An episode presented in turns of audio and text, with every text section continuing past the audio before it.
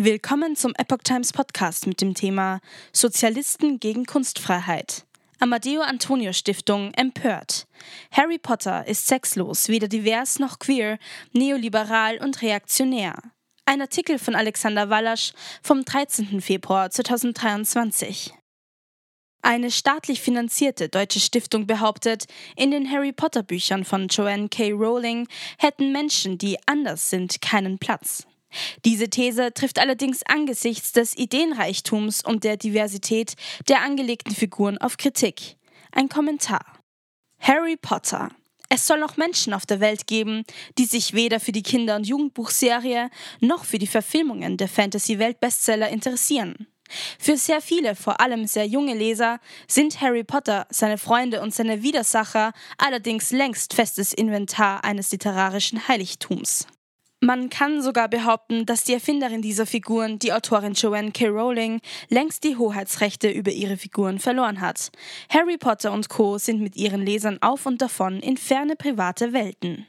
Wäre Rowling eine Puppenspielerin, dann hätte sie irgendwann sorgenvoll festgestellt, dass die an ihren Figuren hängenden Projektionen und Wünsche die Figuren zu Museumsstücken haben erstarren lassen. Die Autorin steht selbst im Mittelpunkt ihrer eigenen Legende eine ehemalige alleinerziehende Sozialhilfeempfängerin, die laut Forbes Magazine sowohl Milliardärin als auch die wohlhabendste Schriftstellerin der Weltgeschichte geworden ist. Man kann nur spekulieren, ob die erfolgreiche Autorin überhaupt Notiz davon nimmt, wenn sich jetzt mit dem Online-Magazin der Amadeo Antonio Stiftung eine Publikation aus Deutschland kritisch darüber äußert, wie Joanne K. Rowling ihre Figuren angelegt hat und ihr eine reaktionäre Weltsicht und ein neoliberales Märchen attestiert. Sogar von Antisemitismus ist bei Belltower die Rede, wenn in Harry Potters Welt Kobolde mit langen Nasen das magische Finanzwesen kontrollieren. Aber es sei längst nicht nur die Darstellung von Kobolden in Rowlings Fantasien, die problematisch wäre. Unter der Oberfläche der heilen Zaubererwelt ist eine zutiefst reaktionäre, neoliberale Weltanschauung am Werk. Ist neoliberal das ultimative Böse, gar das neue Nazi? Wie ist das gemeint? Elitär und rassistisch sei das Gesamtwerk angelegt. Magie wird hier nicht durch geheimes Wissen erworben oder gar durch einen Pakt mit übernatürlichen Wesen, sondern ist eine Frage des Blutes. Entweder verfügt ein Kind über das magische Gen oder eben nicht. In der Weltanschauung von Joanne K. Rowling hätten, so heißt es weiter im Artikel, Menschen, die anders sind, keinen Platz. Das allerdings ist angesichts des Ideenreichtums und der Diversität der angelegten Figuren eine These, die nicht jeder teilen wird. Schwule und transsexuell orientierte Fans von Harry Potter. Und Belltower stellt selbst die Gegenthese zur eigenen Behauptung auf, wenn der Blog irritiert feststellt, dass die Welt von Harry Potter so etwas wie eine Spielwiese der trans- und schwulen Community geworden ist. Diese Aussage muss überraschen, da die Romane eine große queere Fanbase angezogen haben, die sich im Kampf Harrys, der von Geburt an anders ist, wiedererkennen konnten. Zu wenig Sex, empört sich das Blatt. Die Hinleitung zur schwulen Community wirft allerdings Fragen auf, wenn diese sich erst über Sex zu definieren weiß. Doch kann das nicht darüber hinwegtäuschen, dass Hogwarts weder divers noch queer ist. Ganz im Gegenteil, es wäre zu erwarten, dass in einer Schule voller magisch begabter Teenager Romanzen, Affären und Liebesdramen eine große Rolle spielen. Doch Harry Potter ist komplett sexlos. Konkreter Anknüpfungspunkt der Kritik der Amadeo Antonio Stiftung ist Hogwarts Legacy, ein brandneues Action-Rollenspiel, welches in der Welt von Harry Potter spielt und auf der PlayStation und anderen Plattformen spielbar ist. Der behauptete Skandal kann hier in einem aus dem Artikel zitierten Satz zusammengefasst werden. Abgesehen von einigen unschuldigen Szenen gibt es in der Reihe ausschließlich monogame, heterosexuelle und tief emotionale Liebesbeziehungen, die immer in der Ehe mit Kindern enden. Jetzt ist allerdings die Sexualisierung der Kitas, Kindergärten und Grundschulen via zweifelhafter Handreichung Stein des Anstoßes für viele Eltern, die Frühsexualisierung ihrer Kinder vehement und kategorisch abzulehnen. Als zuletzt ein preisausgezeichneter Volkswagen Werkskindergarten solche fragwürdigen Sozialexperimente begann, empörten sich die Eltern, dass sich das Jugendamt einschaltete und aktiv werden musste. Man könnte mutmaßen, was interessiert es die erfolgreichste Schriftstellerin der Welt, wenn irgendwo in Berlin eine linke Organisation einer ehemaligen inoffiziellen Mitarbeiterin IM der DDR-Staatssicherheit 1974 bis 1982 die von zig Millionen Kindern, Jugendlichen und Erwachsenen geliebten Fantasy-Welten kritisiert. Mutter, Vater, Kind sei reaktionär, neoliberal und sexlos. Aber die Stiftung von Annette Kahane, im März 2022 zurückgetreten, hat sich das alles nicht selbst ausgedacht. Die Kritik am Werk von Joanne K. Rowling kommt ursprünglich von transqueeren Gruppen aus dem angelsächsischen Raum und wird schon viel länger erhoben. Hinzu kommt noch, dass sich die Erfinderin von Harry Potter explizit und öffentlich zur Zweigeschlechtlichkeit bekannt hat, was zu den fast schon erwartbaren Protesten führte. Vielleicht amüsant am Rande. Sogar Harry Potter selbst distanzierte sich von seiner Erfinderin, jedenfalls in Gestalt seines Darstellers Daniel Radcliffe. Was hatte den dank Harry Potter weltbekannt gewordenen Mimen so immens gestört, dass er der Frau, der er beruflich so viel verdankt, widerspricht? Joanne K. Rowling hatte via Twitter nichts weiter getan, als es gewagt, ihre Meinung zu sagen. Sie sei, so der Spiegel, einer Frau unterstützend beigesprungen, die geschrieben hatte, ich denke, dass männliche Menschen keine Frauen sind. Ich denke nicht, dass Frausein eine Frage der Identität oder weiblicher Gefühle ist. Es geht um Biologie.